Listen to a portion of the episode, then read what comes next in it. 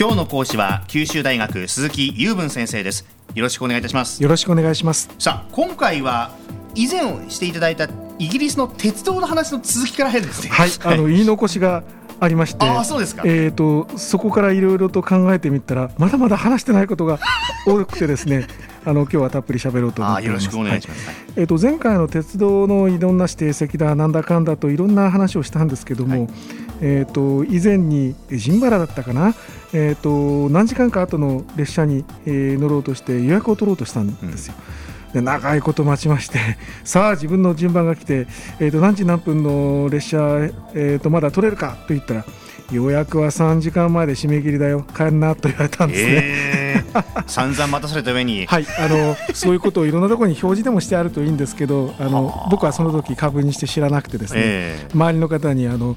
その次の列車の予約がすぐ取れるなんてことはないからと言って皆さんにあの、えー、はい吹聴して待ってます。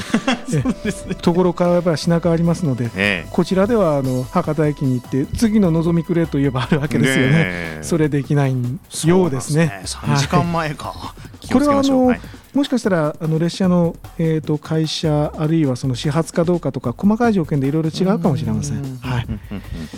え今日はですねこのほかの鉄道関係でやってしまいがちないろんなあの失敗を防ぐためにということで、はいでね、アドバイスを仕上げたいと思いますね。はい、昔あの日本でもですねあのよくあったんですけど昔日本の急行列車特にディーゼル列車なんかはですねあの行き先が分かれていたりあの途中であの、えーと、車両をつないだりしてですねあの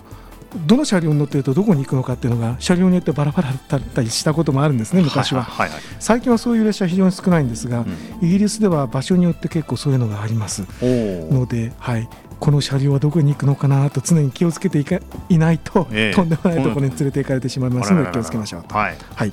それからですねあの地下鉄特にロンドンの地下鉄なんですが、うん、日本に比べてですねあのドアを閉める時のエアプレッシャーがすごく強くてですねかなりの勢いであの閉まってきます。あのー、何も知らずに頭をぽーっと出しておくとですね勝ち割れるんじゃないかというほどすごい、えー、いやもちろん勝ち割れはしないんですが、えー、あのすごいです。うん、で一旦閉めると開けないですね。日本だとあのえっ、ー、と乗り込み損なった人が中に仲間が乗っちゃって、うん、後から乗り損なった人がポンポンとドアを叩いてえちょっと乗せてっていうとすっと開いたりするでしょ。あ,、はいはいはいはい、あれはめったにしてくれませんね。そうなんです、はい、かないですね。聞かないですね。でよく学生さんたちに周りの人たちに言うのは別れてしまった時のためにどうやって合流するかということを常にあの考えながら動きなさいと言ってますね、うん、はい、ですから向こうではあの乗客の方がいろいろ考えないといけないという あの大大変なところです。気が抜けないですね、これ。気が抜けませんね。はい。そしてですね、これも日本でよくあるんですが、あの暖房の暖気をためとくために。列車が駅についてもボタンを押さないと開かないっていうところが特にあの北の方の地方であるんですね。九州ではあまりないかもしれませんが、うんこういうものが向こうで特に多いです。知らない方は押すことを最初知らずにあの売り損なうことがあるかと思いますね。そうかそうか。自分で押さないといけないですね、はい、それから長距離列車の一部にですねあのドアを外側からしか開けられないところがあるんですよ。で列車が着くとあの窓をですね下ろしドアについてる窓を下ろしてで外側に手を出して外側のハンドルをガチャッと回さないとドアが開かないというところがあるんですね。あの私もいちいちそれを知らない時にうっかりしててですね列車が駅に着いてなかなか開かないなと あのぼーっとしてるうちにあの発射されてしまったということがありまして あの失敗は人間を強くしますので、えー、はい、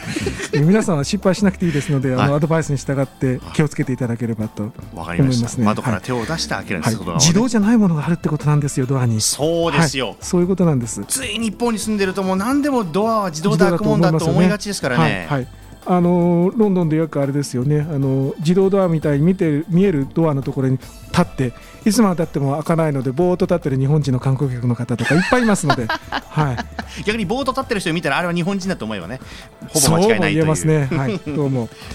それからですねこれも昔日本でよかったことですが同一の番線ホーム上の同一の番線にあの端っこと端っこで別々の行き先の列車が止まっていることがあるんですね。短い列車が日本。これもイギリスでよくあります。あのホームが少ないというか番線が少ないところで特にそうなんですね、うん。ケンブリッジも昔はもうあのクンズホグ列の大変なところだったんです。最近あのちょっとホームが増えましたが、でこれも意外とあの乗ってしまったら別の方面に行ってなんだこれということになりますので気をつけましょう。はい、ということですね。うん。そして、えー、と窓口業務の時間帯っていうのがあってですね、えーの朝早い夜遅いっていうことだと窓口が開いてないことがあります。だかほらよく日本人で困るのはあの外国人専用の乗り放題のパスを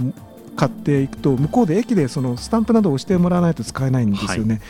で朝早すぎるとそれをしてもらえない駅があるんですよ。これはホームページで見ればあのいつ窓口が開いてるかっていうのはちゃんと書いてあるんですね。う、うん。でそういうのをきちんと見ていかないと失敗するよということなんです。でそのハンコをしてもらわずに使い始めるとあの無札扱いになりますよね。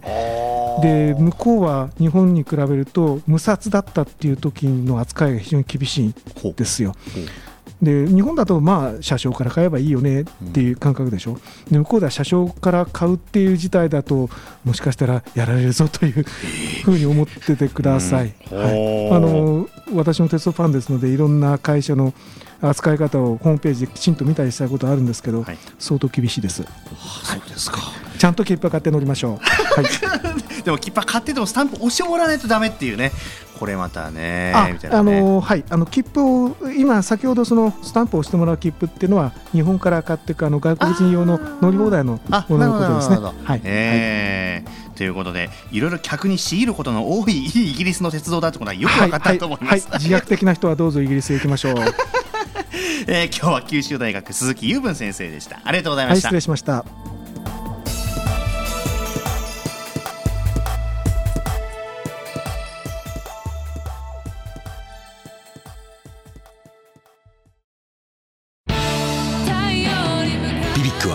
九州で生まれ九州の人たちに光を届けています。九州のお客様が光り輝くように。それが QTnet の変わらない思いです。キラキラつながる QTnet。